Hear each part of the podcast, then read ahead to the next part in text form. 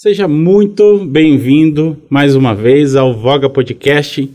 Grande prazer ter você aqui novamente, né? Esse é o episódio 8 e eu tenho o imenso prazer de receber o professor Valci Farias. Tudo bem, professor? Tudo bem, William? Prazer é todo meu e um grande abraço a toda a sua audiência aí. Muito bom. Professor, estou muito feliz de recebê-lo aqui, né? Primeiro pelo porque considero o considero um grande gestor, né? Vi a história da Faculdade de Ciências da Vida desde o nascimento até né, os tempos de, de agora, ver no que se transformou, né? Então, eu queria externar essa admiração, né? E agradecer por ter aceito o nosso convite e vir bater esse papo aqui. Ah, imagina, é uma honra, até porque é, você já está acompanhando desde quando era curso técnico, né? Até antes mesmo da gente é, ter autorização para virar faculdade, a gente começou com o processo lá em 2004 ainda, em 2006 a gente começou as primeiras turmas, uhum. mas você já trabalhava, a, a, já via o nosso trabalho ainda no curso técnico, né? E para a gente é um prazer muito grande e também ver aqui como que é, você acompanhou a evolução tecnológica e para mim é um prazer estar sempre aqui conversando com você. Que bom, professor, que bom. Uma história de muito tempo, né? A faculdade está há quanto tempo? É, como... Eu acho que primeiro, antes disso, desculpa a interrupção, eu me, me eu atropelei aqui.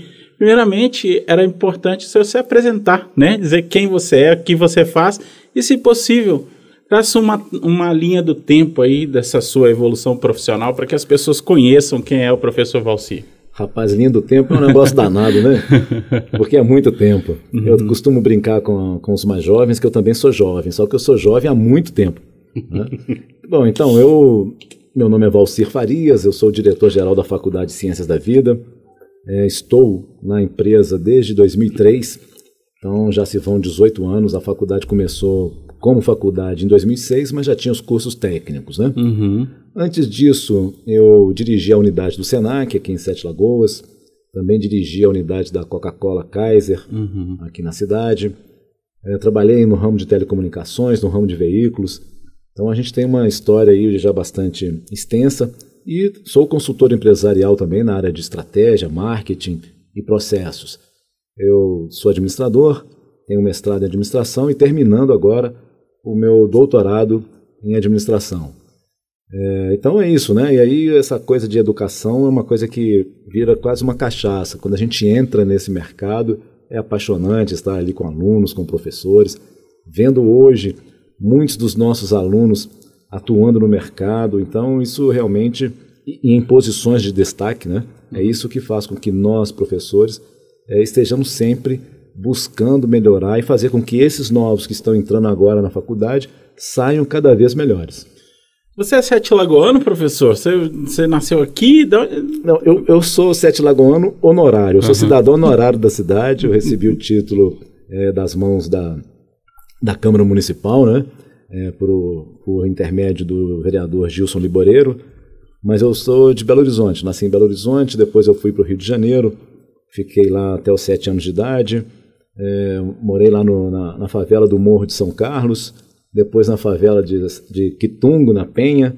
Depois nós viemos aqui para Minas Gerais, fui morar em Contagem, e aí fui criado lá em Contagem, depois do mundo. Poxa vida, olha que, que história interessante, né? É, você morou em comunidade no Rio de Janeiro, em favela mesmo. É, e esse, esse negócio de comunidade, eu costumo dizer o seguinte, é uma maneira de romantizar a favela. Uhum. Né? Porque é favela mesmo. É favela, né? é favela. Uhum. então, só que naquela época a favela era bem pior do que hoje, né? Porque uh, hoje as favelas têm as suas escadarias todas é, é, concretadas e tal. Antigamente não, antigamente você tinha que descer a ladeira e subir a ladeira é, equilibrando mesmo uhum. para não escorregar, porque era morro mesmo, não tinha uhum. nenhuma infraestrutura. Então, mas era, mas foi um negócio bacana na minha infância, aprendi muito porque é, meu pai era, era um boêmio, né? então me levava muito para as escolas de samba. Eu tive a oportunidade de conhecer pessoas maravilhosas como é, Paulinho da Viola, Martim da Vila, Puxa. que ele me apresentou. Né? Uma vez conversei, ainda criança, com Chico Buarque, que subia muito no Morro da Mangueira. Então, é, é, Agora, nossa escola lá mesmo, né, a escola de samba, era a Estácio de Sá uhum. e Unidos de São Carlos, que depois unificou com a Estácio de Sá. Puxa vida, quanta história, hein, professor? Nossa, é. já, e a gente só está começando. Muito bom ter uma, assim, hoje vendo como diretor, né, de uma de uma universidade, é, me fez, eu estava antes da gente conversar aqui, eu estava lembrando a minha quarta série. Tinha uma diretora na minha escola, né, que naquela época era primeiro, segundo, terceiro grau, né? Isso. Eu não vou revelar minha, minha idade aqui também, que não vem ao caso, mas quem é desse tempo aí sabe mais ou menos de, de que ano que a gente está falando. E na quarta série, quinta série, nós tivemos uma diretora, Dona Márcia. Era assim, antigamente escola era as pessoas, os alunos respeitavam o professor. Sim. Então, silêncio absoluto e o tamanquinho da dona da, da dona Márcia ali circulando nos corredores. Você tem alguma recordação aí dessa, dessa fase do seu, seu ensino? Como é que é a sua percepção? Realmente faz sentido esse negócio do, da, da do comportamento dos alunos antes e agora? É, eu, eu primeiro quero também aqui fazer uma homenagem a uma é, não era diretora, mas era uma supervisora pedagógica, uhum. Dona Inajá. É, tem, tinha esse nome indígena, né, mas era uma loira de olhos verdes gente boníssima, porque eu tinha um problema de. de, de eu não conseguia escrever. Né? Uhum. É, eu vim do Rio de Janeiro, lá eu já estava na terceira série, com sete anos de idade. Aí, quando viemos para cá, a escola não me, me, aceitou na terceira série porque a minha idade era para a primeira série, né? Uhum. Hoje é ano, né? Hoje seria o segundo ano. E aí, nessa primeira série, é, foi uma coisa assim tão louca que me voltaram dois anos e ainda me colocaram na, na primeira série repetente. E naquele tempo os alunos eles eram gradados, né? Tinham as grades assim é, engraçadas, porque era a primeira sala, depois mais inteligente, depois ia descendo. Era tipo primeira série A, B, C, isso, não era é. isso? E aí me botaram na sala, na última sala, dos mais burros, né? E aí os meus colegas tinham. Terceira série E. É, mas, mas, era a primeira série, né? a primeira série E. É, eu fui rebaixado da terceira para a primeira. E aí os meus colegas não sabiam ler, escrever e tal, é, é tudo de 13, 14 anos, e eu lá com 7 anos. E eu sabia ler, sabia escrever, já fazia uhum. multiplicação, divisão, potenciação tudo mais. Mas eu não conseguia nem ler o que eu escrevia, uhum. porque a minha letra era muito ruim.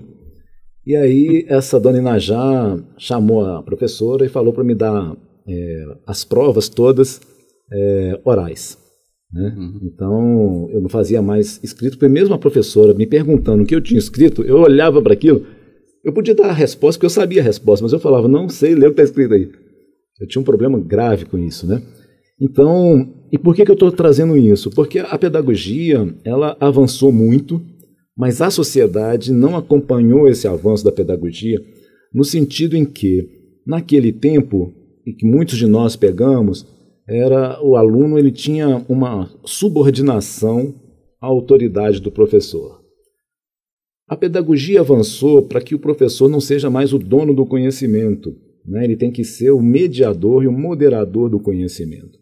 Ocorre que a, a, a vontade de aprender também não acompanhou essa mudança, porque a criança não, não é uma criança autônoma em casa, não é uma criança autônoma na sociedade. E como então ela vai ser autônoma na construção do próprio conhecimento? Uhum. Né? Isso dificulta muito, porque é, na medida em que é, a criança tem muito tempo de tela, né? televisão, celular, tablet, uhum. ela perde essa questão de autonomia, porque ela está recebendo tudo pronto ali na, na televisão, no computador, no tablet ou no celular. Ela está recebendo conteúdos prontos.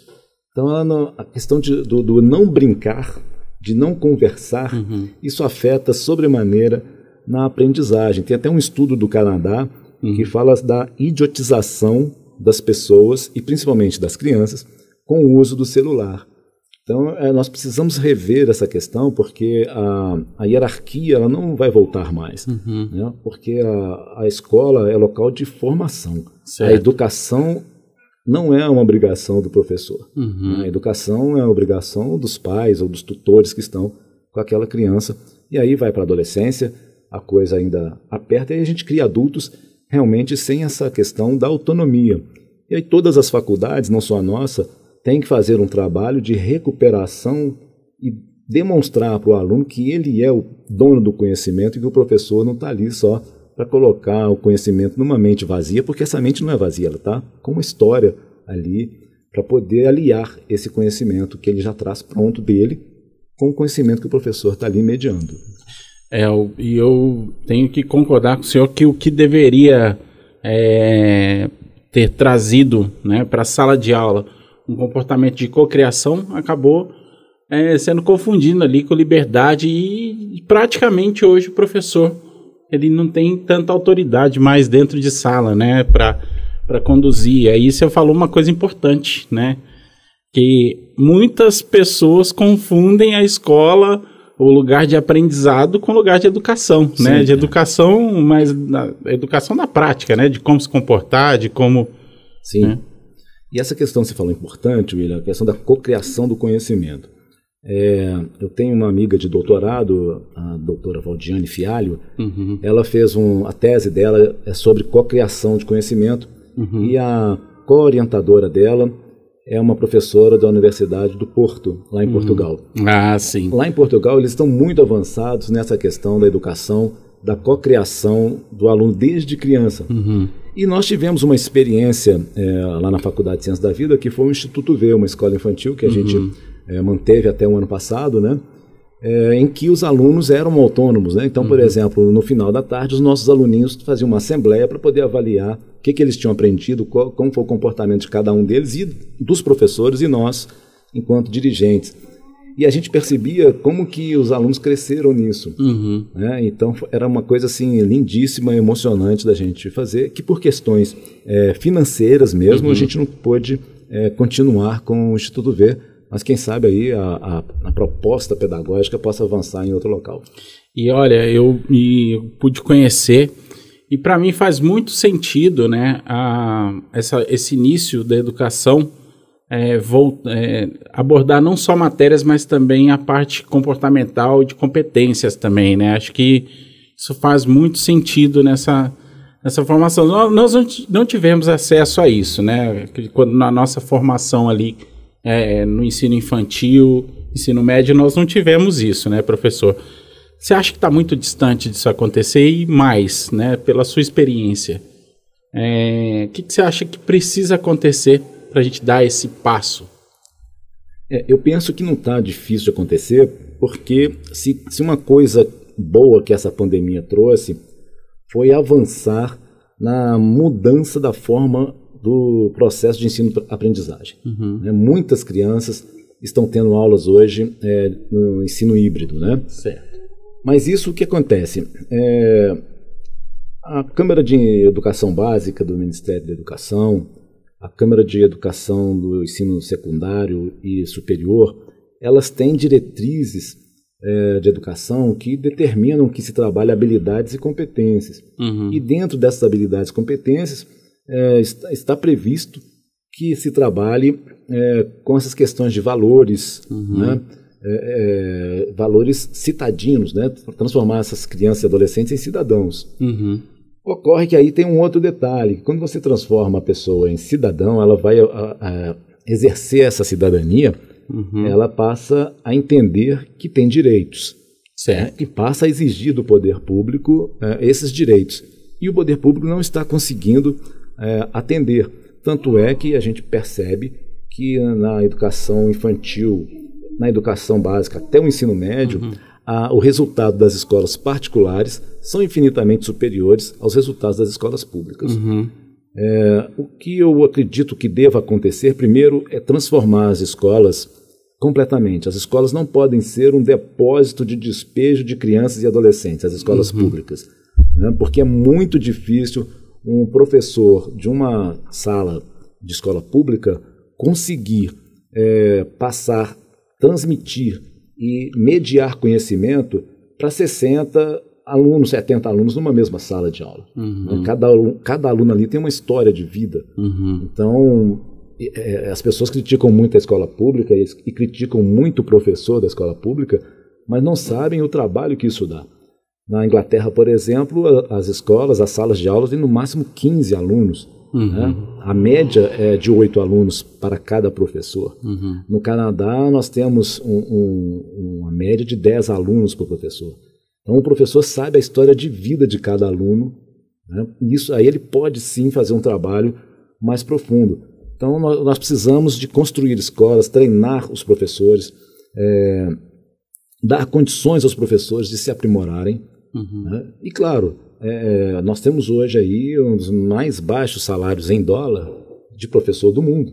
Né? Então, precisa realmente é, valorizar a, o professor, principalmente o professor da escola infantil e da escola básica. É, você tocou num, num assunto que realmente né, é, se faz necessário de rever né, as prioridades né, da, da questão da valorização. É, que a gente vê é, que no setor público, né, eu vou né, ser bem franco, existe muito privilégio né, de, em diversos setores. Porém, é, para os professores, né, é, parece que a gente está lidando com a última camada, né, quando se fala em remuneração, quando a gente fala em, em também em formação, né, quando se fala em valorização até.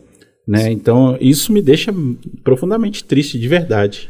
É, e é triste porque, por exemplo, é, você foi franco e eu vou ser mais franco ainda. Nós temos aí alguns privilégios, tipo no judiciário, né? É, juízes de primeira instância que moram na cidade e têm um salário aí de, acima de 20 mil reais, uhum. que poderiam pagar o seu próprio aluguel e ainda assim recebem uma verba aí de acima de 4 mil reais de auxílio moradia. Isso, só o auxílio moradia é maior que o piso salarial nacional do professor da educação básica. Então isso é vergonhoso, né? Uma nação que não investe na formação do, da sua criança em termos de educação, ela está fadada ao insucesso no futuro, porque nós precisamos investir na educação básica, precisamos investir na educação técnica. Né?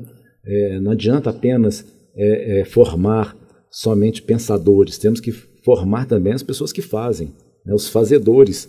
Né? E há um, um, um, uma lacuna de profissionais técnicos no mercado, como também há de, de profissionais de curso superior. Mas isso falta lá da base essa, essa, esse investimento.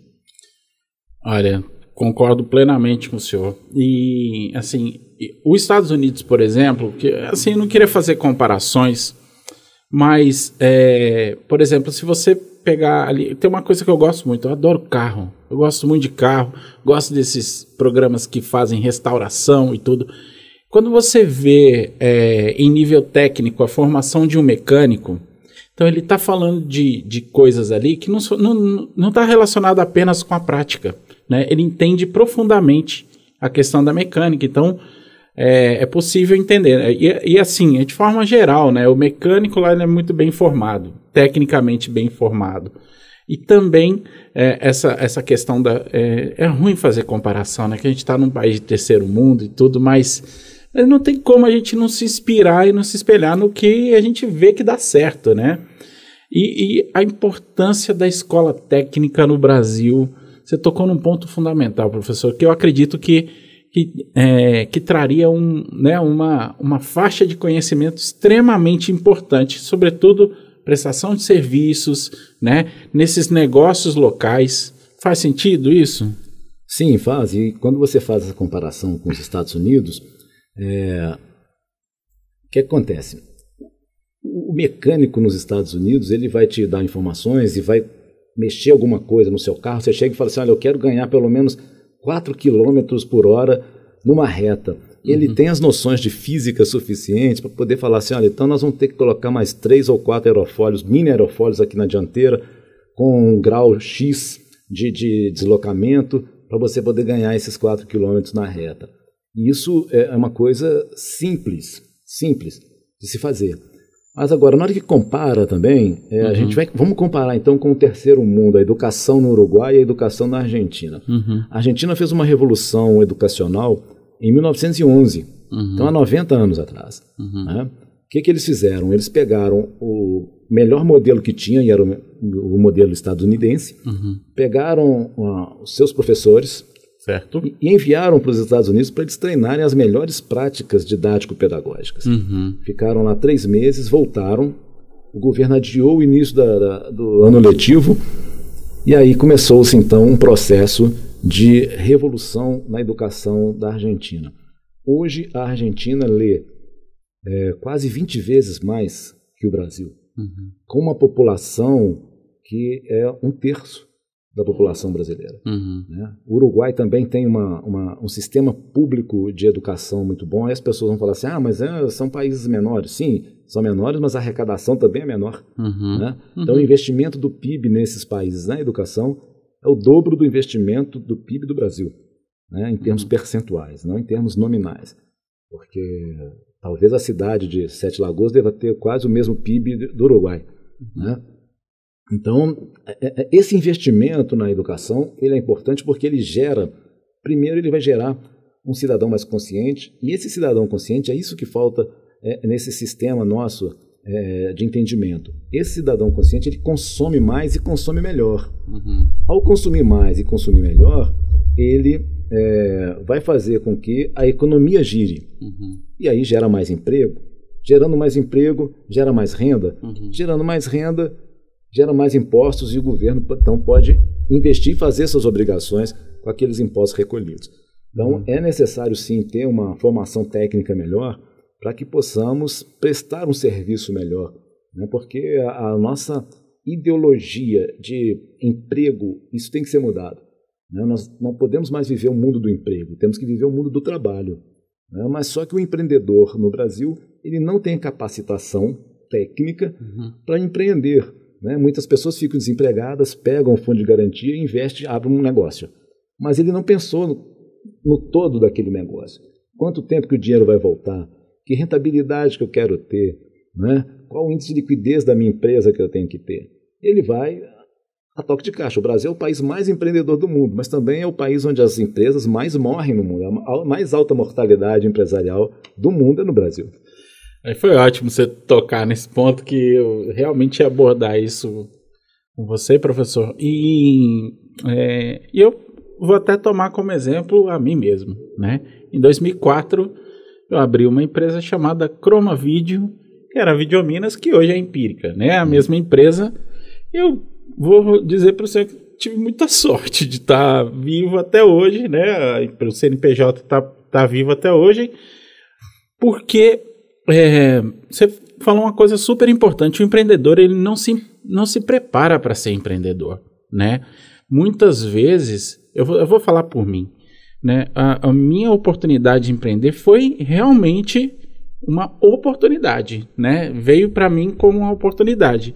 E foi, a construção da empresa foi feita de forma totalmente intuitiva. Eu não tinha a mínima noção de gestão, né?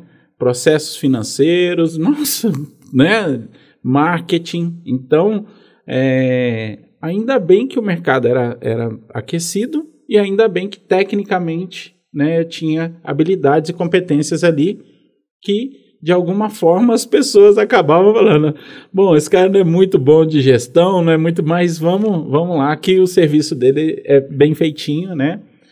É, e por outro lado, você vê um arquiteto, ele não se torna arquiteto sem estudar, não tem como, né? Sim, e é. outras profissões também, né? Então, é, essa, esse comportamento né, do, no, no Brasil, eu acredito ser, ser é, assim, qual que é o motivo disso, né? Essa, qual que é a percepção de valor que o cara tem? Estou falando até por mim mesmo, não sei como, né?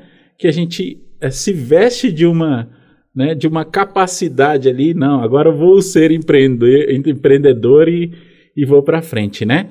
Você faz a gestão de uma, de uma universidade, né? A gente viu o crescimento desse, desse conglomerado, né? Hoje a FCV é uma referência em Sete Lagoas e isso tem muito a ver com gestão, né? Tem muito a ver com, com essa habilidade de, de conduzir, de entender os números, né? Como é que a gente transforma um curso técnico em uma universidade do tamanho que a FCV hoje? Como é que foi essa façanha, professor? Ainda mais no interior de Minas. É, isso é uma história engraçada, porque quando eu saí do Senac, é, aí a Aline da ANC uhum. é, me apresentou para Denise, que era a dona da, do Centro de Estudos Terceiro Milênio na uhum. época. E aí ela me pediu uma consultoria. Aí eu prestei consultoria lá de um mês e tal. E ela então me fez uma, um, um convite para eu ficar. Tinha 78 alunos. E eu falei, mas vai ficar, qual que é o objetivo e tal? Eu quero montar uma faculdade. Aí eu falei, você é doida. Porque é muito dinheiro que tem que colocar no negócio. E aí ela falou, não, mas não tem esse dinheiro para colocar, não. Uhum. Então vai ter que ser um crescimento endógeno. Né? Vai ter que ser a, a partir do que a gente arrecadar aqui. Uhum. E assim foi. Investimos muito. É, primeiro, é, buscamos saber qual era o nosso público-alvo, uhum. investimos muito na captação de alunos, crescemos muito nos cursos técnicos, uhum. tínhamos é, várias fragilidades. Isso é importante, né? Conhecer uhum. qual a sua fragilidade. Uhum. Né? Em administração a gente chama de análise SWOT, né?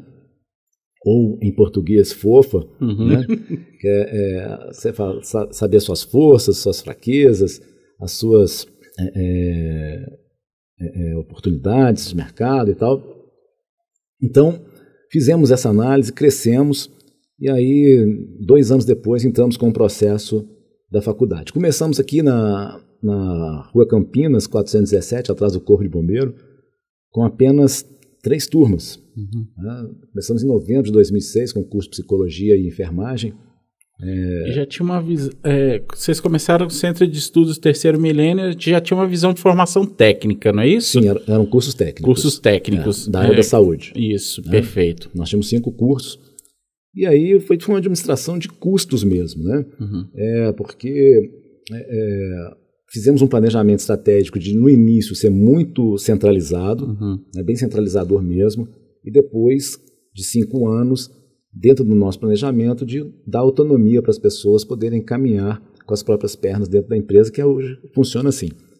E aí, é, é, primeira coisa que nós definimos é que a nossa escola, a nossa faculdade não ia vender diplomas. Uhum. Né? Então, isso deu alguns problemas conosco, né? porque os alunos achavam, alguns poucos alunos achavam, que ao pagar a mensalidade tinha que passar. Estava tudo certo, é, né, professor? É, e nós mantivemos uma postura que não, que o aluno tinha que passar, sim, nós íamos envidar uhum. todos os nossos esforços para que ele adquirisse conhecimento, uhum. mas só seria promovido de, de período, né? Se tiver essas competências e habilidades exigidas naquele, naquelas disciplinas. Perdemos alguns alunos no início, mas isso foi muito bom porque trouxe milhares de alunos, né, pela seriedade. Uhum. E hoje nós realmente somos referência aqui em Sete Lagoas e na região também. Uhum. É, ainda somos uma empresa é, local, né, temos 1.354 alunos, é, somos a segunda maior aqui, da, né, ainda estamos é, atrás da Unifem, que é a mais tradicional, né? Uhum. É uma escola muito boa também. É, mas as pessoas me perguntam, né? Qual o seu grande talento para fazer isso aí? Qual é o segredo? Uhum. E primeiro que não tem segredo, né? A gente conta mesmo. A, a minha grande vantagem, o meu grande talento nisso aí foi escolher as pessoas certas para trabalhar do meu lado. Uhum. Né? A nossa equipe é uma equipe maravilhosa, tanto de professores como do corpo técnico administrativo e os prestadores de serviços autônomos também. É, são todas as pessoas que é, compram realmente os valores da Faculdade de Ciências da Vida. Então isso facilita muito. Você vê, nós temos lá funcionários que estão conosco há 18 anos, há 19 anos. Uhum. Né? A minha secretária está há 7 anos comigo, a Bárbara. Uhum. Então, é, são pessoas que trabalham com prazer, que saem de casa com prazer para ir trabalhar. Ou, nesse momento de, de pandemia, levantam cedo para ligar o computador em casa é, para trabalhar com prazer, né? porque nós temos um, uma missão, e a missão é formar os profissionais é, capacitados que superem as expectativas do mercado. Né? Então, a cada semestre, todas as faculdades colocam no mercado vários profissionais. Mas nós não podemos formar profissionais iguais aos que nós já formamos. Então, isso vai fazendo que, com que nós é, modifiquemos cada vez, né, cada semestre, as nossas estratégias para poder formar esses profissionais. Então, é, foi isso, foi a seriedade do trabalho mesmo. Crescemos devagar, num, num crescimento muito endógeno, uhum. mas com muita consistência. Muito, acho que é, é, eu sempre costumo dizer que o médio consistente é melhor do que o do que aquele que é extremamente né, é, brilhante, mas não tem consistência. Não adianta, né, ser extremamente brilhante, né? É, e também o seguinte, né, esse negócio de crescer rápido, é, o Paulo Guedes andou aí falando umas coisas, né, de, que a retomada ia ser em V, uhum. né? E a gente está vendo que não está sendo em V, não está sendo nem em U, né?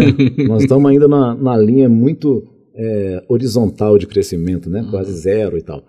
Então, quando você é, cresce muito rápido, você traz muitos problemas porque não dá tempo de você adquirir conhecimento sobre o negócio suficiente. Uhum. Né? Então, hoje, nós temos muito claro o que, que é o nosso negócio, o que, que nós não queremos fazer. Né? Então, tem projetos. Então, é, a coisa é bem administrada por isso, porque todo mundo sabe o que, que tem que fazer. É, até resgatando um pouquinho desse modelo de gestão que, está, que você trouxe para a gente, é, trabalhei no mercado corporativo e já vi que algumas empresas têm uma estratégia de gestão mais verticalizada, né? De departamentos, então cada departamento tem a sua autonomia. Na minha visão, eu acho um pouco, um pouco menos eficiente, porque é, esse negócio de cliente interno acaba não sendo tão eficiente a né? E aí, quando dá um problema de quem que é, que é a culpa, né? Do financeiro, do, então, enfim. Eu percebo que você tem uma visão mais horizontal, né? Parece que as decisões ali são mais é, colegiadas. É, tem uma, a minha visão tá, tá, tá correta ou como é que funciona isso, professor? É, isso depende muito é, da estratégia traçada uhum. por uma empresa. Né? E essa estratégia ela é definida de acordo com os valores, com a missão, etc. Uhum. É, no nosso caso, especificamente, até por uma imposição legal, as uhum. decisões devem ser colegiadas. Uhum. Agora, isso também é um perigo, porque dentro de um colegiado tem várias, é, vários pensamentos distintos, né? E cada um puxa para o seu lado, para o seu, seu, pensamento. Uhum. Então, a minha função em todos os colegiados é presidir esse colegiado, uhum. é, ouvir a todos. Né? É uma decisão que a gente chama de, de centralismo democrático. Uhum. Né? Discute-se tudo é, e depois tira-se dali daquela discussão uma decisão uhum. e aquela decisão então é assumida por todos. É, mesmo que eu discorde, mas se foi assumida pelo grupo, então aquela decisão passa a ser minha e eu abraço aquilo, etc. Uhum. Então, é dessa maneira que a gente trabalha lá, porque a questão do colegiado ela tem esse perigo de democratizar demais, aí as pessoas confundem autonomia com, com falta de, de critério, uhum. né? Então, não pode. A empresa tem os seus objetivos, tudo tem que ter um, um, uma forma de cobrir os custos, né? porque o que manda é você conseguir pagar todas as suas despesas no final do mês. Uhum. Né? E tem que sobrar alguma coisa. Embora sejamos uma empresa sem fins lucrativos, uhum. mas é, é, o que sobra tem que ser reinvestido no próprio negócio. Né? Uhum. Tem uma questão social aí que você tem que, que fazer. E as empresas que têm fins lucrativos também tem que ter lucro, porque o lucro é, é, ele é social. Uhum. Tanto que lá no balanço tem lá a contribuição social sobre o lucro líquido, uhum. né, que a empresa paga como como se fosse um imposto. É uma contribuição, mas é como se fosse um imposto que é obrigatório. Então, assim, é, as empresas precisam trabalhar com essa questão. Primeiro, no Brasil, o crédito é muito difícil e muito caro. Né? Então, uhum. você tem que ter um cuidado muito grande na decisão de colocar o seu próprio dinheiro ou buscar dinheiro de terceiro. Tem que ver qual que é o mais viável, né? Uhum. Então, é por aí que a gente chegou até aqui, são 18 anos, né? Eu brinco que eu já estou quase aposentando. então, já estamos, inclusive, preparando o, o, novo gestor, que é o Santiago, que é o presidente da, uhum. da mantenedora, filho da Denise. A Denise é, deixou a, a mantença, né? Uhum. Então, o Santiago já está lá do meu lado, trabalhando e tal. Rapaz jovem, muito inteligente, bem formado. E porque uma hora eu tenho que me aposentar. tá novo ainda, professor. É, eu acho muito interessante esse, o mundo da educação, né? E vocês, o core business de vocês é, é entregar profissionais para o mercado, né? Falando um pouquinho sobre a questão de carreira e qual que é a sua linha de pensamento. É, eu tenho um ditado que eu falo assim, não deixa a faculdade atrapalhar seus estudos. que muitas vezes quando você é, tem, né, você vê que nem sempre a pessoa ela, ela vai exercer profissionalmente aquilo que ela estudou, né? Mas lá na Faculdade de Ciências da Vida já tem um, é, a, a, maioria dos cursos tem uma finalidade, né, é, mais de mercado, assim, tipo psicologia, enfermagem, né, assim. Eu vejo pouca gente não indo para o mercado de trabalho é, nessa, nesses cursos, né? A administração acaba generalizando, né? É, economia também, outros, mas até nas engenharias, até engenharia eu vejo muito engenheiro, gestor, né? Treinador, é, porque são mentes realmente diferenciadas. Mas é, como que você vê essa questão de carreira, professor? E, e o que, que você estudou? Você estudou administração, né? Você, qual que foi a sua formação? Eu brinco que eu sou administrador puro sangue. Primeiro uhum. eu fiz o curso técnico em administração, depois eu fiz graduação em administração, é, mestrado em administração e agora é, o doutorado em administração. Neste intervalo eu fiz algumas, é, alguns cursos de pós-graduação, uhum. é, maioria deles voltados para a área de administração, uhum. né, e saiu aí, saíram dois cursos que eu fiz que não tem muito a ver com a área de, da administração, mas me ajudou muito na área, uhum. que foi de psicologia social e de filosofia da ciência. Certo. Os outros todos da área de administração, né? Gestão de recursos humanos, gestão financeira, gestão de processos, gestão de marketing, é, pesquisa de mercado, etc. São 12 cursos de pós-graduação nesse intervalo aí entre a graduação, o mestrado e o doutorado. 12 pós-graduações. 12 é. é isso mesmo? Isso, é. Você dorme quando, professor? É, eu durmo pouco, rapaz. É. Tem dia que eu. Nós estamos falando de um homem casado, com filhos, né? Sim, casado com a minha Débora, está assistindo. Um beijo, amor. Teodora, minha filhota, que é um furacão dentro de casa. Mas aí é o seguinte, eu durmo tarde, né? É, e acordo tarde também. Uhum. Acordava, né? Antes de Teodora, eu acordava mais tarde. Uhum. Agora não, agora das seis e meia, sete horas, aí mete o bico na porta uhum. e entra lá.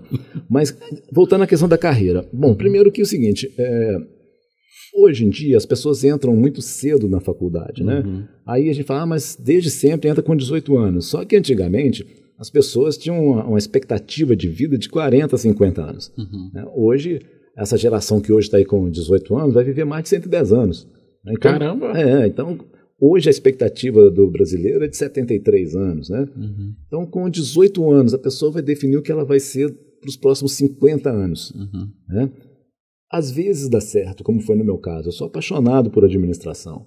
Né? Tanto que eu insisto com as pessoas que façam é, o Conselho Regional de Administração, né, que se registra uhum. e tudo mais, eu participo de congressos nacionais, internacionais da área e tal, tem artigos publicados.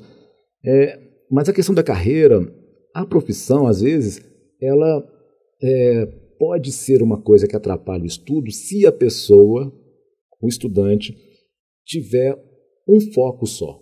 Uhum. Porque as coisas modificam. O conhecimento ele é muito dinâmico. O que eu aprendi lá na minha graduação hoje modificou totalmente. Uhum. Né? Então, por exemplo, quando eu estudei administração na graduação, a coisa mais linda que tinha chamava-se reengenharia. Hoje, se você chegar numa empresa e falar em reengenharia, você está fora. Uhum. Não, não, isso é passado, isso não existe mais. Não deveria nem ter acontecido os fatos que necessitam de reengenharia. Uhum. Né? Então, é, é, hoje as pessoas falam de indústria 4.0, é, mas na Europa e Estados Unidos estão falando da indústria 5.0. Né? E nós não chegamos na 4.0 ainda. Então, assim, você tem que estar sempre um passo à frente. É, eu tenho é, o prazer de dizer que é, a gente faz um acompanhamento dos egressos né, da Faculdade de Ciências da Vida uhum. e apenas 3% dos nossos egressos, ou seja, aqueles alunos que se formaram, não estão no mercado na profissão que se formaram conosco. Poxa vida, olha, eu estou surpreso com esse número, é, viu? É um número muito alto. A gente tem um grupo de pesquisadores institucionais no Brasil inteiro, de várias universidades do Brasil, e eles também ficam surpresos. Uhum. Né? Primeiro porque é, é, o que acontece? Como eu falei no início, que a gente não está para vender diploma, né? ficam realmente os alunos que querem realmente exercer a profissão. Uhum. E nós temos um diferencial que é colocar em todas as profissões, inclusive essas mais técnicas, como engenharia mecânica, engenharia química, biotecnologia, farmácia, administração e contábeis, nós temos disciplinas mais de humanas também. Uhum. Né? Então, por exemplo, um, isso é tão lindo para mim que a minha filha nasceu aqui em Sete Lagoas pelas mãos de enfermeiras formadas comigo. Então, se eu tiver que colocar a minha vida a, na mão de um profissional formado na Faculdade de Ciências da Vida, eu coloco tranquilamente, porque eu sei os profissionais que eu, que eu formo lá. Né? Então, os profissionais que se formam lá têm essa paixão. Uhum. é isso que a gente quer que eles tenham, paixão pelo que faz. Uhum. Os meus alunos de administração, por exemplo, é, eu ia falar um palavrão aqui, mas não vou não. Pode falar. Pode. Eu, eu em sala de aula falo para eles o seguinte: administrador tem que ser foda. Uhum. Né? Ele tem que saber tudo e muito. Não pode ser, saber tudo e pouco. Uhum. Porque o curso de administração é um curso muito abrangente, então você acaba pegando só pinceladas de, de algumas coisas e não pode. Isso não forma o profissional. Uhum. Né? Ele tem que ser profundo o tempo inteiro, porque a empresa que ele vai administrar, seja dele ou de outra pessoa, ela é um micro-universo, ela é a sociedade dentro ali. Então acontece um monte de coisas que acontecem em volta da empresa e a empresa não é uma ilha. Uhum. Né? Então ele tem que saber de economia, tem que saber de sociologia, antropologia, além das disciplinas específicas da administração, uhum. porque a empresa não está sozinha no mundo. Né? Então a carreira ela é, ela tem que ser planejada e só vai sendo planejada ou replanejada a partir do momento que o profissional vai vivenciando, porque ele se forma. Vamos colocar enfermagem ele é um, um general, generalista. E aí, na, na, na, no momento que está exercendo a profissão dele, ele vai verificando o que, que ele gosta mais. Ah, eu gosto mais de materno-infantil, eu gosto mais de UTI. Aí ele vai fazendo o seu planejamento, vai fazer suas pós-graduações nessas áreas que ele gosta mais. Né? A graduação é sempre assim, muito generalista, e depois a pessoa vai para a área que ela melhor se adequa, porque é muito difícil é, dominar tudo. Né? Na, na, própria administração tem áreas das quais eu conheço, mas não gosto. Então, uhum. eu, aí eu deixo para outra pessoa fazer. É, acho, é, e muito legal você ter trazido toda essa visão. Eu não sei se a gente pode atribuir esses números tão bons com a, o, o, os cursos, mas, por exemplo, a administração, que você citou, que é um curso que tem lá, né? Sim. Vocês têm administração, é um curso que realmente é, nem sempre a pessoa vai realmente para a carreira ali de administrador, né? Então, realmente muito, muito surpreendente. fiquei bastante surpreso com isso. É, um ponto interessante que você tocou, queria até dar uma reforça, é, só complementar também, é essa questão de, de o administrador tem que ser um cara bom, né? A fase de ideação é muito sedutora, né, professor? No, na, na hora da, do planejamento estratégico, o papel cabe tudo, né? É, mas acontece o seguinte, que o, o são 12 escolas da teoria da administração. Uhum. Né? Então, quando você vai fazer o planejamento estratégico, primeiro você tem que considerar qual das escolas você vai utilizar para fazer aquele planejamento uhum. seu, uhum. tá certo? E o planejamento estratégico tem que ter uma atuação muito pesada do dono do negócio. Não precisa uhum. ser o dono da empresa, do uhum. dono do negócio. Pode ser um CEO, né, um uhum. diretor ou o dono da empresa, porque vai representar os valores. Então você vai determinar onde eu quero chegar. Só que aí que entra a questão dos conhecimentos outros, uhum. porque para você fazer isso, eu gosto muito da escola contingencial da administração. Uhum. Você precisa criar cenários, uhum. né? Porque uma coisa que eu falo em sala de aula é o seguinte: essa coisa de plano B é o maior papo furado do mundo. O plano B não existe. Uhum. O plano B tem que estar no plano A. Uhum. Porque quando você trabalha com cenários, você coloca assim: ó, se acontecer tal coisa, eu vou agir de tal maneira. Uhum. Se acontecer o cenário B, eu vou agir de tal maneira. E isso todo mundo tem que ficar sabendo. Uhum. Porque as situações acontecem. Então, num dia está no cenário A, né? como a semana passada, por exemplo, é, o dólar estava mais de seis reais, uhum. aí você tem uma estratégia para aquela semana. Hoje caiu um pedacinho, está quase seis reais, mas caiu uhum. um pedacinho, aí a estratégia passa a ser outra. Uhum. Não dá para ser uma estratégia engessada. Uhum. Né? E aí sim acontece isso que você está falando aí, o planejamento estratégico, ele é uma coisa no papel e depois outra na prática, porque na hora de se fazer o planejamento estratégico, fez por ideação, né? no campo das ideias. E administração é uma coisa científica, né? então não dá para fazer no campo das ideias, porque as ideias elas precisam estar no papel, precisa estar tá embasada em mercado, em Bons pesquisa, indicadores. indicadores, né? Porque não dá para você sair chutando, né? E isso acontece em muitas empresas, empresas grandes, inclusive, e que fazem aquele planejamento estratégico é, colegiado, Uhum. né? Que manda para os departamentos, para os departamentos estabelecer as suas próprias metas. Uhum. E aí, só que os departamentos não têm a- os números que a alta gerência ou a alta direção tem. Então, como é que eles vão fazer? Aí vai, vai no chute. Queria trazer um conceito aqui de um autor que eu gosto mu muito, Nassim Taleb. Ele fala de, de um tema chamado o evento do cisne negro. Não sei se você conhece, professor, mas é, é, ele coloca cenários, né, coisas, eventos que podem matar seu negócio, né? Nós estamos vivendo a pandemia. Estou trazendo esse evento, vou deixar o link do, do livro na descrição aqui para quem quiser aprofundar um pouquinho nesse assunto. E a importância do gestor, do, do empreendedor, ele, ele realmente se, se calçar de conhecimento.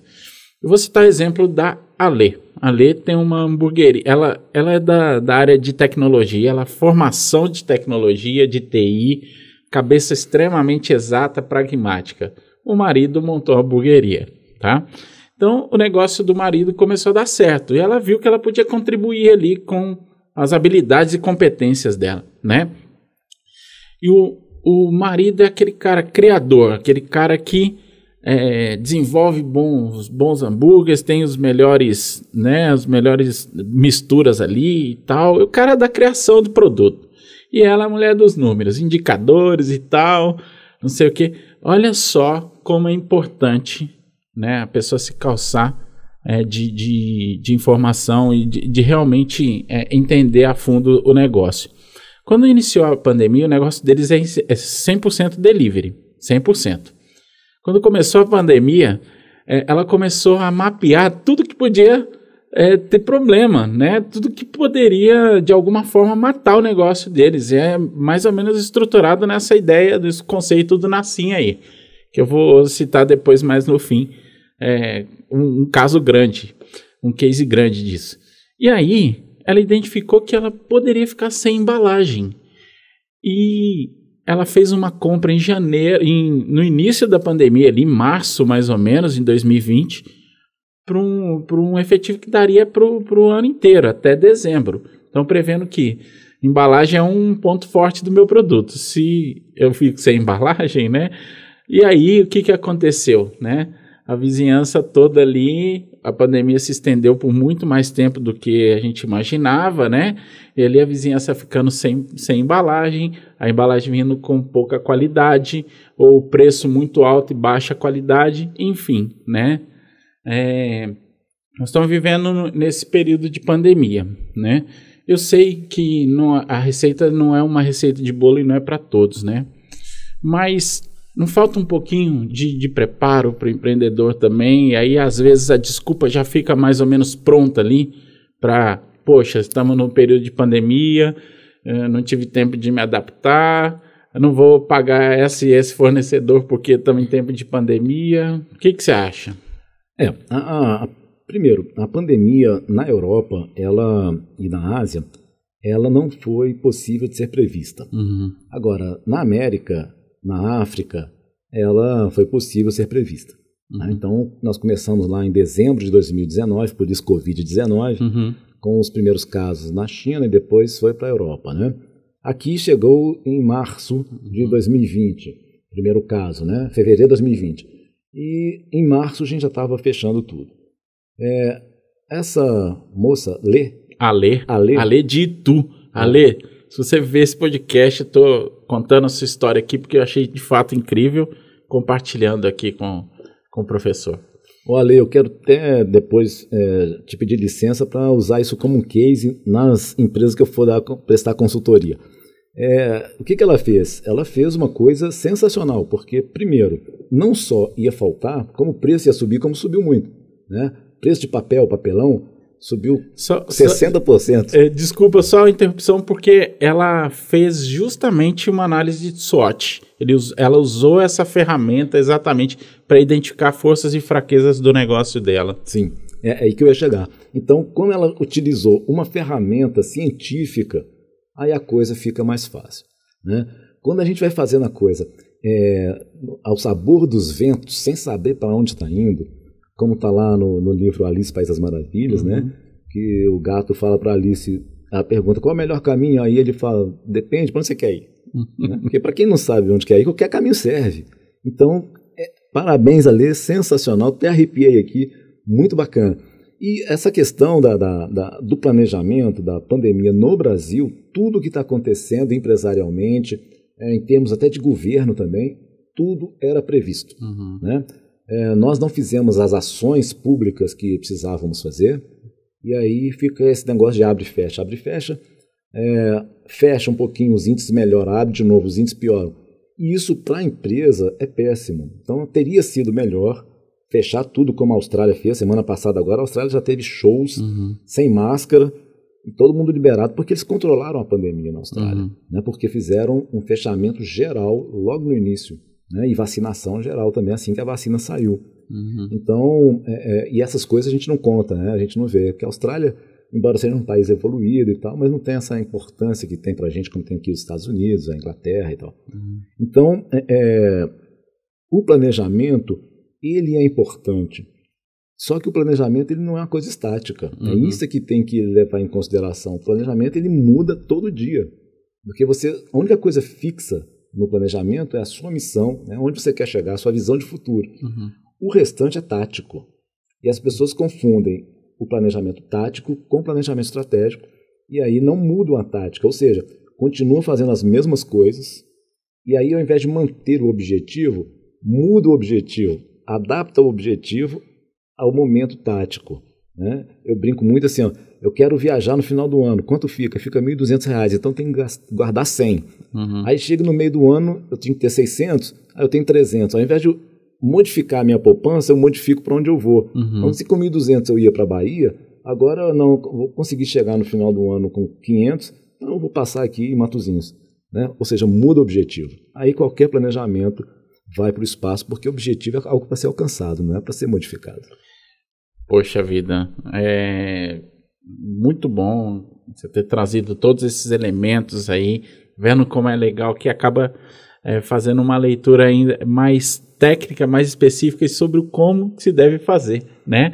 E o Nassim, Nassim Taleb, ele é, cita um, um, exemplo clássico que é a não sei, dependendo da idade da pessoa, não vai nem saber o que, que é, é Blockbuster. Você já alugou fita de vídeo na Blockbuster? Videocassete, Blockbuster era a maior rede de, de fitas de videocassete do mundo. Exato.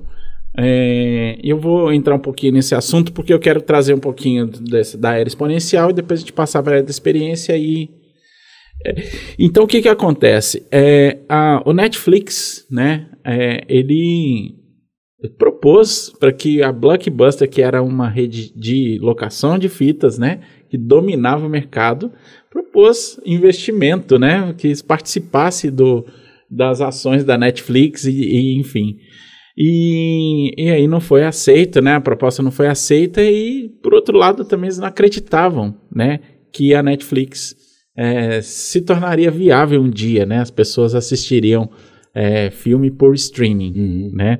Mas a história não acaba só aí. Além do Netflix ter se tornado um player e em pouco tempo a Blockbuster ter quebrado, né? A Netflix ainda foi além.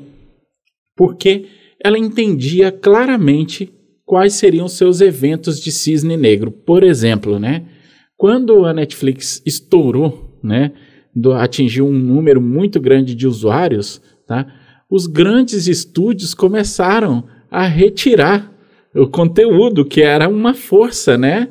E, e para a Netflix era uma grande fraqueza. O que, que a Netflix hoje se tornou, professor? Ela mesma faz o conteúdo. É, exatamente. Então, assim, para mim. E conteúdos esse... ótimos, né? Exato. Né? E conteúdos de extrema qualidade, né? O mercado de produção audiovisual, né? Mudou exponencialmente, né? Com a vinda de, desses streamings, né? E, e é muito legal ver isso na prática, ver é, como é importante você ter uma formação, você está olhando para o seu negócio. Esse negócio que você falou é muito importante. Você ter um planejamento estratégico é só o, o start, é só o kick-off do negócio. Depois o processo é dinâmico, tem que olhar, tem que olhar para para mercado, olhar para o que pode matar o seu negócio, né? E aí, e, e é, esse é o grande recado, né? Você tem que construir um negócio capaz de matar o seu negócio todos os dias. Essa, essa é a grande mensagem, né? E tem até um memezinho na internet, né, que fala assim, não foi a Netflix que matou a Blockbuster, né? Foi as tarifas injustas e você ter que rebobinar a fita, né? então passa um pouquinho por esse. E rebobinar a fita era terrível, pagava multa, né? Se você não, não entregasse no, na segunda-feira aquela rebobinada, você pagava multa, era terrível. Então não tem nada pior. Tem, vai ter gente que assiste esse podcast aqui, que, ou ouve, né? Ou ouve aí nas plataformas que possivelmente não passou por isso, não sabe o que é uma fita VHS, acho que não sabe nem o que é um DVD. É, não sabe nem é, é, foto, né? Antigamente tinha a Kodak, tinha filme para poder tirar foto. Mas esse livro da, da questão dos eventos do Cisne Negro, do Nassim Taleb, ele faz uma questão muito interessante, que é trazer uma grande parte da teoria das organizações, uhum. que é uma teoria muito densa, é, em exemplos práticos de uma leitura leve. Perfeito. Né? Então, é, por exemplo, é, tem um livro que chama Safari da Estratégia, que trata dessas questões, mas de maneira muito técnica. Uhum. Né? Então, para quem não é da área de administração, não é da área da teoria das organizações, fica uma leitura pesada. Uhum. Na, na, na Cinta Lab, é, já traz a coisa mais leve, né? O Nascinta coloca isso, uma coisa mais leve de, de entender. Então, uhum. eu gosto desses autores talentosos que não trazem nada de novo, mas trazem inovado. Uhum. Né? Uma coisa que já está aí, mas não adianta estar aí se o conhecimento não atinge a pessoa. Então eles trazem de maneira mais leve para poder é, pessoas que não são da área entender também. A importância do exemplo prático, né, professor, na, na construção do conhecimento, né? Porque, de fato, é, melhora, né, ali a, a, capacidade de aprendizado, até de, de pô, são coisas que eu não esqueço, né? Então, se fosse uma coisa mais conceitual, talvez seria mais difícil de, de, de lembrar e entender a aplicação. Né? E a gente foi para a era do exponencial, né? então Vale do Silício, Uber, Airbnb, né? Uber, que é a maior empresa de transporte que não tem nenhum carro, agora tem os autônomos lá, mas não tem nenhum carro. Airbnb, que é a maior rede hoteleira não tem que um hospede, não tem um, um quarto, não, não tem, tem um, quarto. lençol, é. na verdade, é sequer. Verdade. É. Né? Então a era do exponencial veio né, com modelos de negócio disruptivos, né, professor? E nós estamos falando de uma geração diferente, né, de pessoas diferentes. Agora a era da experiência. É, tem o novo rico, né? O novo rico ele não quer ter uma Ferrari mais, ele quer poder ir lá na Itália, dar um rolezinho de Ferrari, depois largar ela por lá e viver outras experiências. Como é que é formar essas pessoas, professor? Você, tá, você teve né, acesso a diversas gerações aí. Você, a faculdade existe já há quantos anos? 15 anos? Como faculdade, 15 anos. 15 né? anos, pois é. Então, vocês tiveram, né, formaram pessoas de, de, de gerações distintas, né? Que passa, tem percepção de valor diferente e tem também um modus operandi diferente, um status quo diferente. Como é que é lidar com essa diversidade, professor? É, isso exige um grau de adaptação uhum. muito grande, né? principalmente de nós, professores, em sala de aula ou fora dela, uhum. porque é, muitos de nós, professores, é, estamos professores porque tem uma vaidade de estar ali no, tem uma vaidade né, de estar tá uhum. na frente ali, demonstrando conhecimento e tudo uhum. mais. Agora, temos que adaptar o tempo inteiro. E as uhum. empresas onde os nossos professores trabalham exigem isso, que se uhum. adaptem. Então, no nosso caso específico, em que os nossos professores, além da formação acadêmica, é, também têm uma experiência grande de mercado, é, eles demonstram é, para esses jovens que nós, que não somos tão jovens quanto eles, tivemos que nos adaptar, então eles também precisam se adaptar. E tem uma questão é, muito interessante. Agora, na minha tese de doutorado, é, nós fizemos uma pesquisa com 1.506 é, consumidores no Brasil inteiro, em todos os é, estados e Distrito Federal. E demonstrou na pesquisa que a questão do uso da tecnologia e da internet ela é mais alta na, na faixa etária entre 18 e 24 anos, e olha só que coisa bacana, e acima de 60. Poxa vida. Então nós temos pessoas com Que mais legal, de 60 que anos legal. que estão se adaptando mais do que os de 25 a 30, de 31 a 35. Né? Então, por quê? Porque são pessoas que viveram momentos disruptivos a vida toda. Né? São pessoas que é, é, antigamente passava telegrama. Né? Você vai falar para um jovem o que é um telegrama, ele nem sabe o que, que é. Né? É, quando veio o, o fax, Uhum. foi uma revolução enorme. Né? E antes do fax teve telex. Né? Aí, quando- aí em 95 veio a internet. Pô, gente, 95 veio a internet para o Brasil. Aí a gente começou a mandar e-mail. Né? Há pouco tempo não existia o WhatsApp. Hoje quase ninguém manda e-mail. Quase ninguém nem telefona Nem mais. liga mais, né? Só manda mensagem. Você acredita que eu fico constrangido às vezes de ligar para pessoas sem antes mandar a mensagem? É, posso te ligar? É, mas é, é uma invasão de privacidade. Mandar mensagem não é invasão de privacidade, mas ligar, poxa vida, né? É terrível. Então, assim, essas mudanças no mundo todo, é, primeiro que todo mundo tem que se adaptar, não tem jeito, né? A lei de Darwin. É, não é o mais forte que fica, é o que se adapta melhor. Nem o mais forte, nem o mais inteligente. É. É, o que se adapta melhor, É o que se né? adapta. Uhum. Então, assim, é, é, esses jovens, eles já têm uma, uma vantagem competitiva, porque já estão num mundo disruptivo. Uhum. Então, o sofrimento deles é diferente. Uhum. Então, por exemplo, é, o marido da minha sogra vai fazer 100 anos agora, em abril. Caramba. Super luz do seu Ellison, um grande abraço para o senhor. Uhum. É, primo do, do- do Guimarães Rosa, também escritor De e tal. Codesburgo ali? Será que ele é de Codesburgo Não, também? Ele é de Curveiro, na ah, verdade. de Curvelo. É. Uhum. Então, assim, é, porque a família da mãe dele é que era parente Uhum. do Guimarães Rosa, Uhum. que era de Codesburgo, né? Uhum. Então, é, filho do senador João Lima, que era aqui de Sete Lagoas, depois foi para Curvelo e tal. Então, assim, ele conta coisas que a gente fica olhando, nossa, como é que o mundo mudou, né? Ele nasceu em 1921, ele passou por golpes no Brasil, por guerra, né?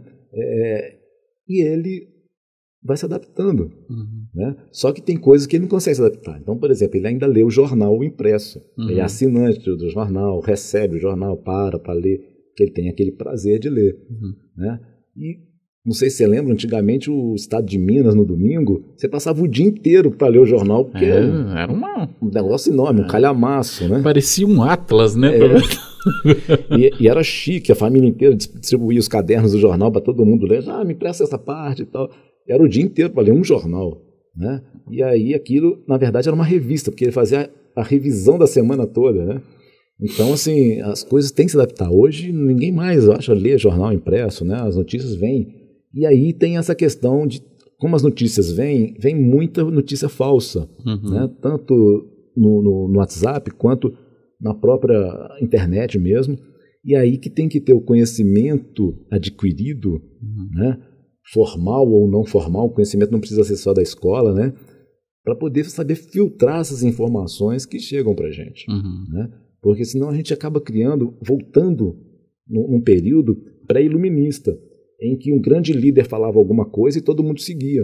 Né? Então nós Uhum. tivemos aí guerras é, é, cristãos contra muçulmanos porque um líder falava, ah, o pessoal invadiu Jude- é, Jerusalém, precisamos lá recuperar Jerusalém. Chegava lá, não, não tinha invadido nada, eles só estavam lá como estão até hoje. Uhum. Então, é, a gente precisa ter conhecimento, é, um conhecimento vário, né, para poder saber filtrar o que recebe de informação, inclusive na sala de aula. Eu falo para os meus alunos, não tem que acreditar no que eu estou falando, não. Você tem que verificar se o que eu estou falando faz sentido ou não. Duvidem do que eu estou falando, Eu, né? fa- eu falo para eles, duvido do que eu estou falando.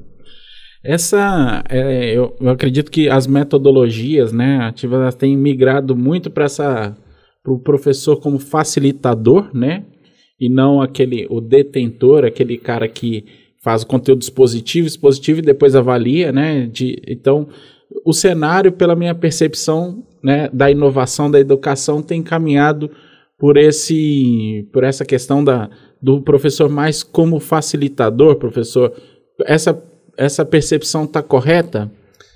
É, é, é a- é a percepção que está correta e o que tem que acontecer. Ainda falta um, um espaço para ser percorrido nisso aí, Uhum.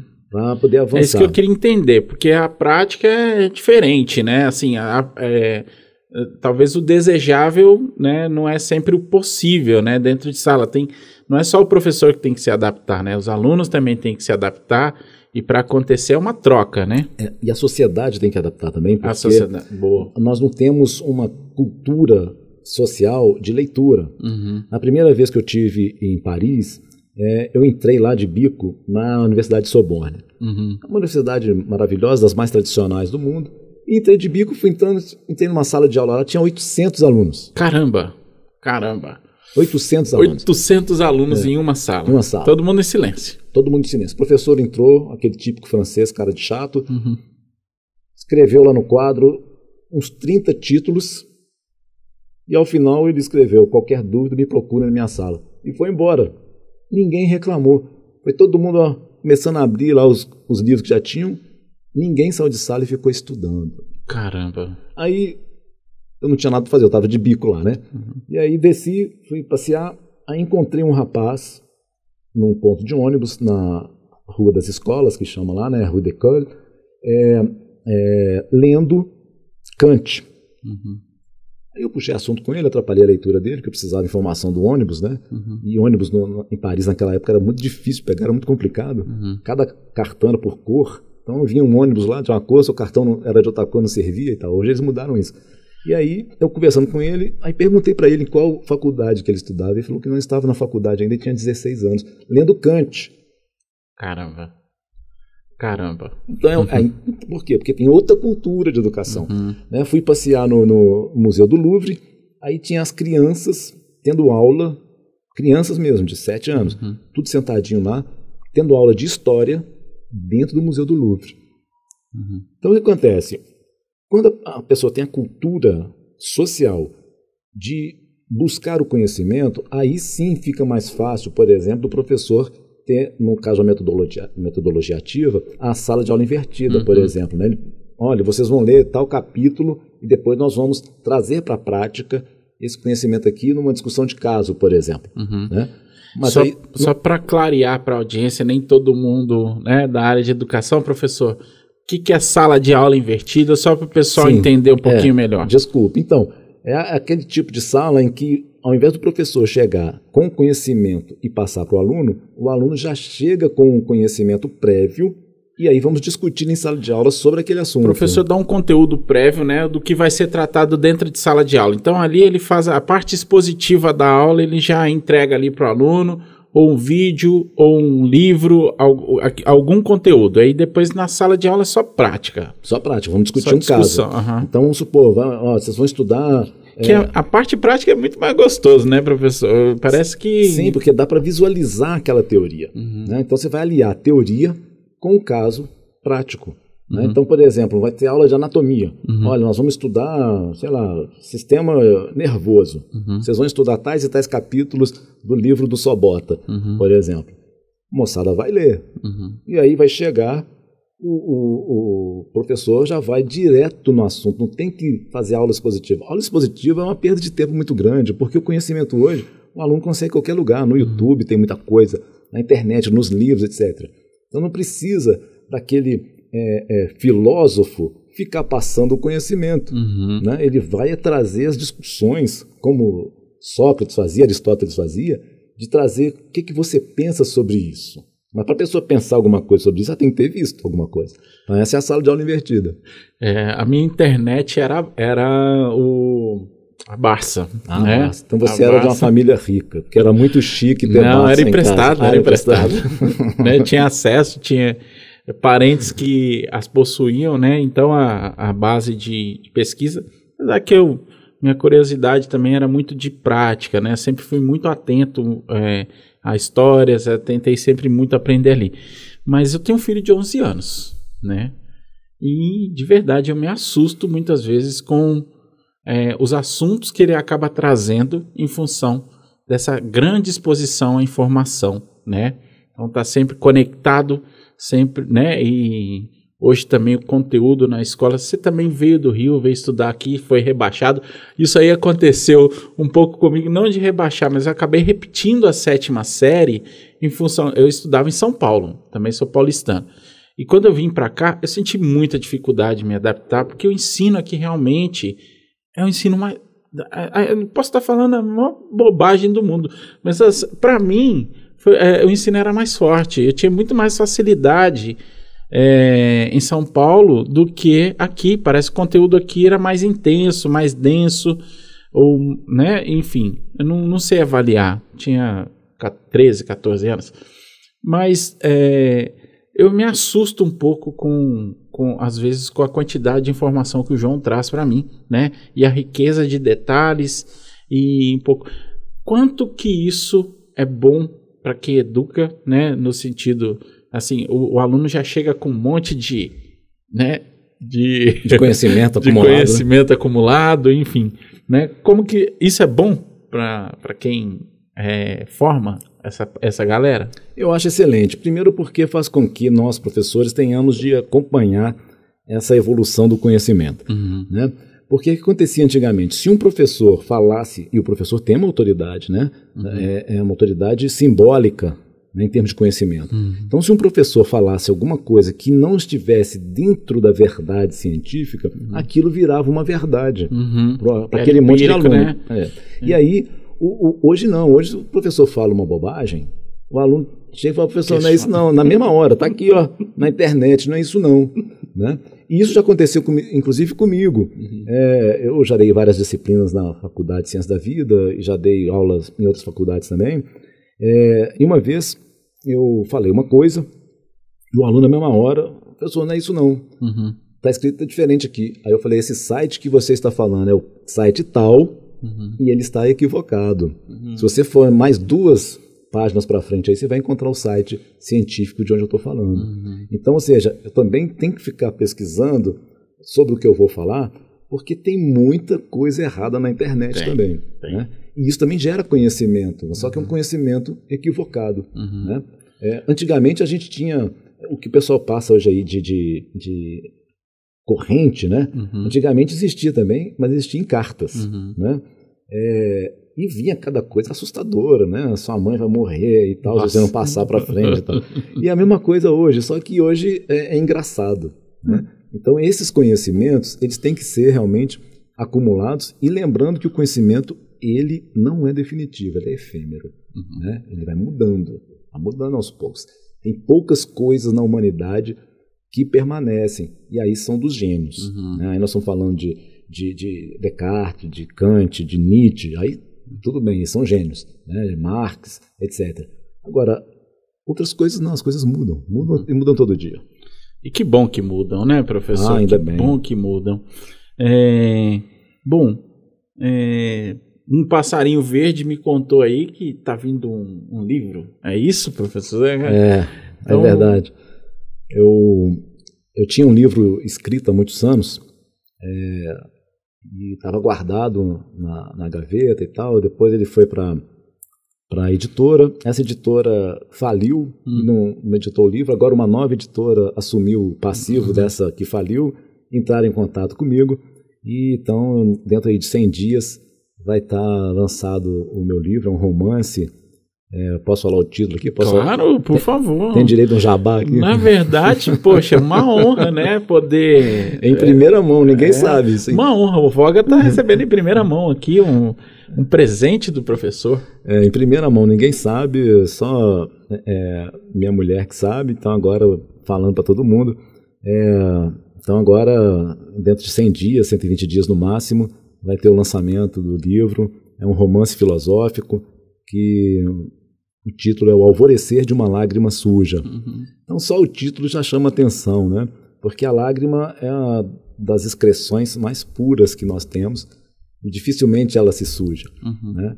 É uma história que traz incesto, é, sexo, droga, é, tudo discutido à luz da filosofia.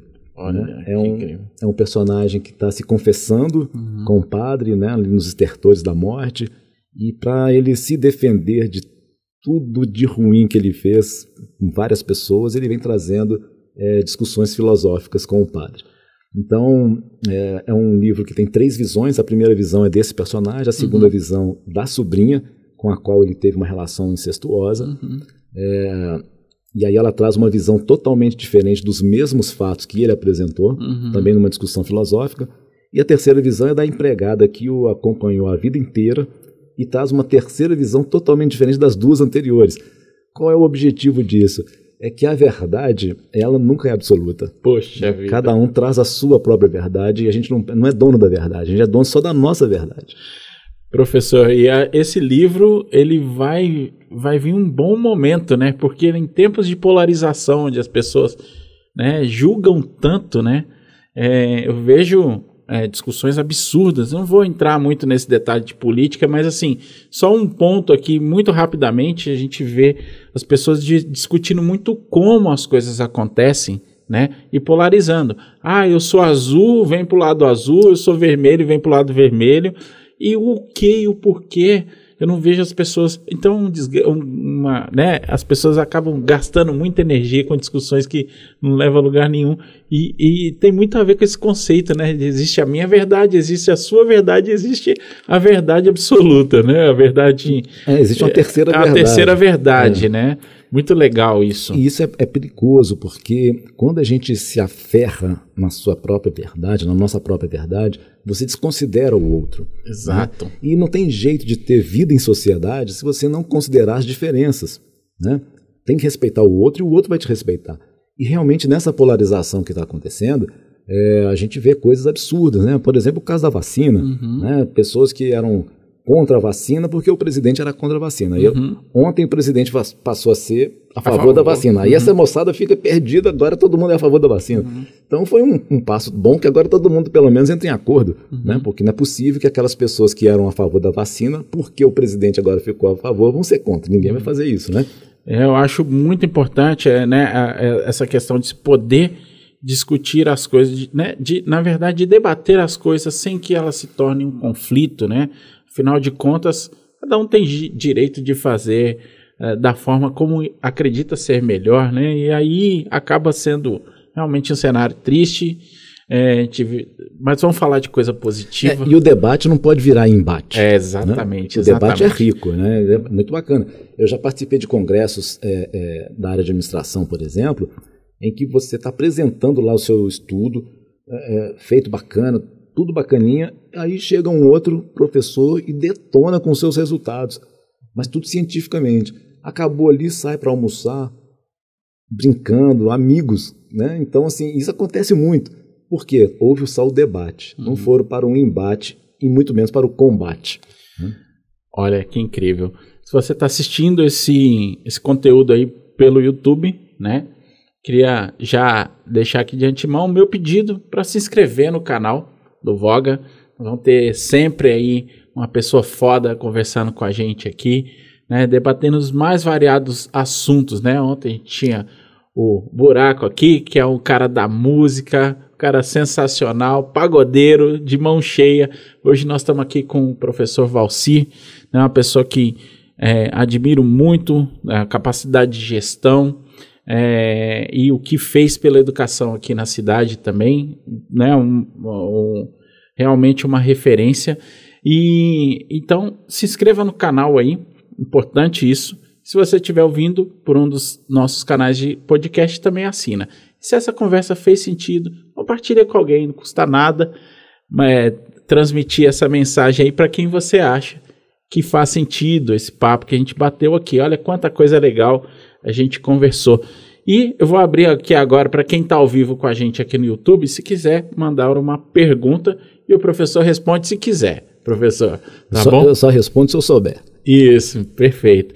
Então, já que a gente está no chat público e a gente sabe que aqui, né, é, vão surgir, podem surgir qualquer tipo de pergunta, então nós vamos é, eu passo pro professor e ele responde se quiser, tá sem, bom? Sem censura. Sem censura, beleza, muito bom. Então, eu vou caminhar aqui mais um pouquinho. Quem quiser deixar uma pergunta aí pro professor, o momento é agora que a gente está indo pro final do nosso bate-papo aqui. Professor, da favela a um escritor, um diretor de universidade, né? Cara, até arrepio. É, qual que é o sentimento, cara? Olha, é sentimento de tranquilidade, sabe? É, e aí muitas pessoas às vezes tentam usar esse meu exemplo de vida para falar de meritocracia. Uhum. Só que aí eu discordo, Uhum. né? porque meritocracia não existe, porque depende muito de onde você partiu. Uhum. Quantos que estavam lá comigo na época é, que estão hoje na mesma situação que eu? Pouquíssimos, Uhum. né? talvez só eu. Uhum. Né? É, muitos, infelizmente, entraram para o mundo do crime né? ou da prostituição. Então, é, o meu sentimento é de tranquilidade. Agora, o que isso, o que, que me ajudou? Né? Ajudou muito a Dona Ercília, minha mãe Uhum. né? Uma pessoa de muita garra, de que me acompanhava muito, né? O meu pai era um boêmio, alcoolista, né? morreu cedo de tanto beber, 51 anos de idade quando ele morreu. É, então ele não foi assim um grande exemplo do que eu tinha que seguir, embora o amasse muito, mas ele era o exemplo de, do que eu não devia fazer, né? Mas minha mãe sempre é, mostrou caminhos dentro da sua ignorância, é, ignorância formal, né? Ela era gari, lá em Contagem, mas batalhamos muito, né? E, e, ela sempre, essa questão da administração, acho que veio da minha mãe, porque ela era muito desorganizada com dinheiro. Uhum. E eu passava muitos apertos, desde oito anos de idade, ajudando a trabalhar, capinando, engraxando e tal. É, então eu, eu tomei conta do dinheiro. E meu pai, né, na, nas bebedeiras dele, falava: rapaz, você é o homem dessa casa. E eu, com oito anos de idade, carregava esse peso, mas foi tranquilo. Então hoje tenho uma, uma, um sentimento assim de tranquilidade, de agradecimento mesmo às pessoas que me cercaram e que me ajudaram. Mas também teve, eu tive uma, tenho que fazer uma homenagem aqui a uma pessoa que se chama Wenner Alpoim Oliveto, Uhum. Que é dono da pizzaria do Toninho lá em Belo Horizonte. Uhum. Ele foi o meu chefe, meu gerente lá em 1980 e poucos, né, 85, 84. E ele foi a, a pessoa que bancou a minha primeira promoção. Né? Eu tinha 19 anos, ele me promoveu e falou: Olha, todo mundo aqui é mais velho que você, então agora você vai ter que mostrar muito mais do que você já mostrou, porque ser chefe de gente mais experiente, com mais tempo de casa, é mais difícil. E ele me ensinou muito e eu aprendi muito também. Então, isso é, é, eu não vejo assim como uma, uma coisa grandiosa, porque para mim foi tranquilo, né? hoje é tranquilo. Uhum. Mas esse caminho foi um caminho tortuoso mesmo, porque é, o mundo do crime está sempre muito próximo ali da, da, da, das pessoas que estão em situação vulnerável, né? Uhum. E é mais fácil você entrar nesse mundo do crime. Então eu tive uma oportunidade de não entrar. E também é, é, teve a questão aí do meu avô. Meu avô tinha uma biblioteca enorme e ele era o cão chupando manga. e a gente às vezes não tinha o que comer em casa, ia ter que comer na casa do meu avô e ele não gostava que a gente fosse lá comer, sabe? Uhum. E aí eu ficava, pegava os livros e ficava lendo para na hora que ele saísse, que ele já era aposentado, a minha avó pudesse dar alguma coisa de comer pra gente. E o danado não ia embora de jeito nenhum dali, que ele ficava vigiando. Aí eu tinha que ler vários livros. Aí, por exemplo, com 14 anos eu li a primeira vez, eu li Marx inteiro, o Capital, aos 19 anos que eu fui ler de novo. Já li a terceira vez e estou tendo que ler a quarta para ver se eu entendo, né? Uhum. Então eu tive esse acesso é, forçosamente, né? Mas foi uma questão é, tranquila para mim. Então é, hoje o meu sentimento é de tranquilidade mesmo, de olhar para trás e falar aquela frase da, da música do Gonzaguinha, né? O menino desceu o São Carlos, pegou no sono e partiu. Pensou que era um guerreiro, esse sou eu. Sensacional. Tem tanta coisa que eu né, gostaria de ter abordado. Eu sei que você é um cara que gosta de música, né? Gosto. De vez em quando eu faço raiva nos outros aí na, no, no, no, no Facebook com as minhas músicas aí. Nós vamos ter que é, fazer uma segunda rodada disso aqui, professor. Olha, vai ser um prazer. Muito bom. É, pessoal, muito obrigado aí pela presença. Professor, olha, não tenho palavras para agradecer a generosidade, né, ter compartilhado tanta coisa boa com a gente aqui, conhecimento, história, sentimentos, né, e entregar esse presente aí para a gente também, que é o anúncio do, do livro em primeira mão. Então, fico muito feliz e muito grato também pela sua, sua participação aqui com a gente. William, eu que agradeço. E um grande abraço para todo mundo. Quem sabe uma próxima vez a gente conversa mais. Vamos sim, vamos conversar. E para quem ficou até agora, um grande abraço, muito obrigado e a gente se vê no próximo episódio do Voga Podcast.